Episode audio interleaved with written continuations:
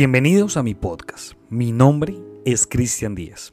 Un saludo grande desde Colombia y muchas gracias por dedicar unos minutos de su tiempo para escuchar esto. El día de hoy traigo un podcast que más allá de ser paranormal es algo que realmente pone la piel de gallina. O mejor, nos desgarra la piel. El día de hoy traigo un podcast titulado 83 días en el infierno Aquí les voy a relatar la historia de un hombre que, bueno, por azares de la vida, estaba en el lugar y en el momento menos indicado. Así que, sin alargar más esta introducción, les pido que por favor ajusten los audífonos y sean bienvenidos a este nuevo podcast.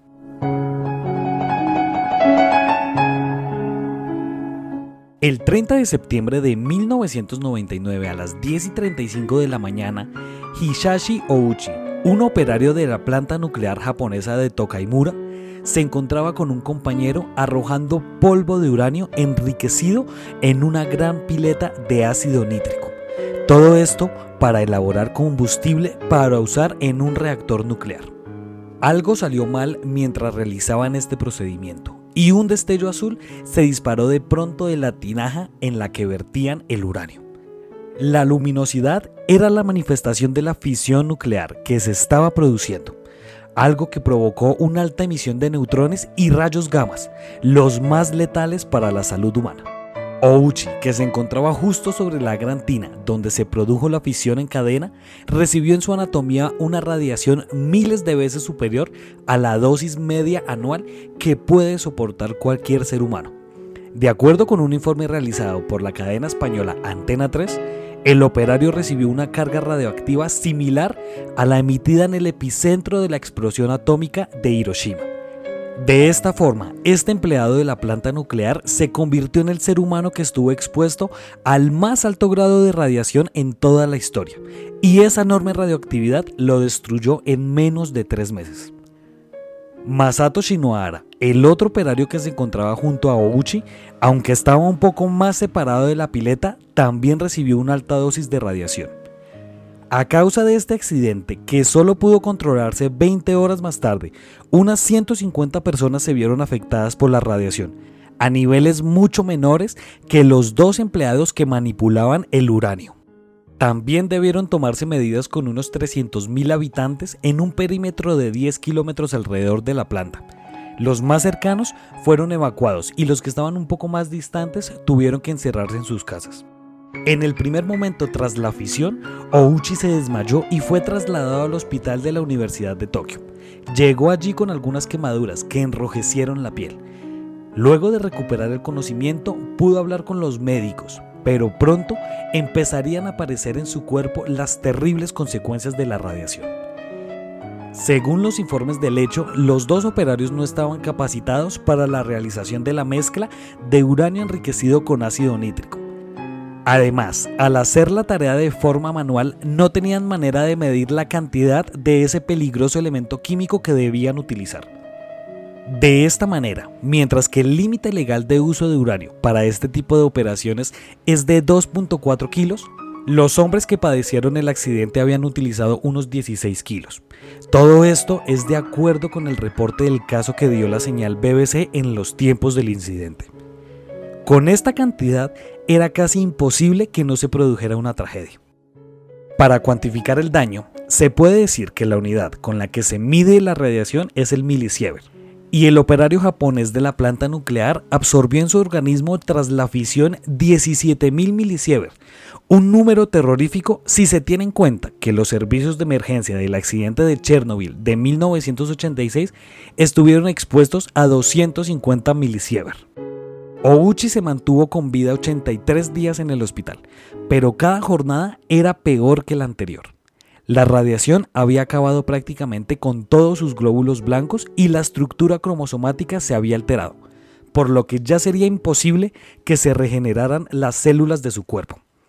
En el proceso de su agonía, el operario comenzó a perder la piel, por lo que fue sometido sin éxito a numerosos injertos. Su hermana donó células madres periféricas para intentar recuperar el sistema inmunológico de Auchi, pero no funcionó. Poco tiempo después se descubrió que la radiación también estaba destruyendo a las células trasplantadas. Dolores de todo tipo y dificultad para respirar se sumaban a los demás signos de deterioro constante del joven. Hemorragias internas y pérdida de líquidos corporales a través de la piel que ya no estaban hacían su situación cada vez más insostenible. Recibía unas 10 transfusiones sanguíneas por día, pero las pérdidas no paraban. Incluso llegó a sangrar por sus ojos.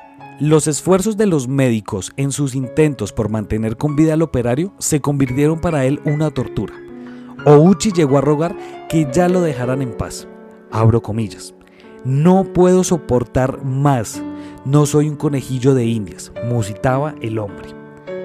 Entonces, para palidar sus tormentos, los médicos decidieron poner al paciente en coma inducido. Su cuerpo estaba completamente deshecho e incluso los músculos comenzaban a desprenderse de los huesos. Incluso, al día número 59 de la internación, Ouchi sufrió tres paros cardíacos en menos de una hora, y sin embargo pudo mantenerse con vida, pero no por mucho tiempo más. 24 días después, el 21 de diciembre de 1999, Ouchi falleció a causa de una falla multiorgánica. De esta manera, culminaba un periodo de extremo sufrimiento para el primer hombre que murió en la historia de la industria nuclear japonesa. En tanto, Masato Shinohara, el otro empleado expuesto directamente a la radiación, absorbió entre 6.000 y 10.000 milisievert. Murió el 27 de abril del 2000, después de soportar varios meses de tratamiento. En abril del 2001 comenzó el juicio penal contra seis funcionarios de la compañía JCO, incluido el jefe de la planta. La condena a este último fue de tres años de prisión y el pago de unos 500 mil yenes, alrededor de 4.500 dólares.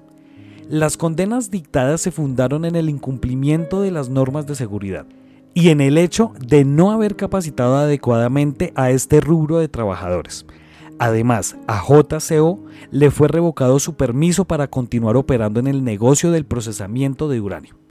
La compañía también debió pagar un total de 121 millones de dólares en concepto de compensación a 6.875 litigantes, entre particulares y empresas que denunciaron haber sufrido, de alguna manera, la exposición a la radiación que produjo el accidente.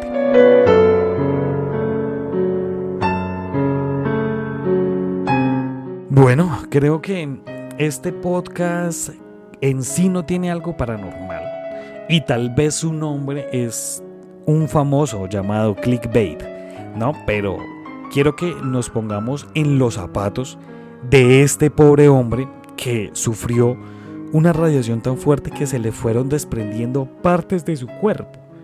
Es algo que creo que nosotros no podemos asimilar o experimentar un dolor de este tipo.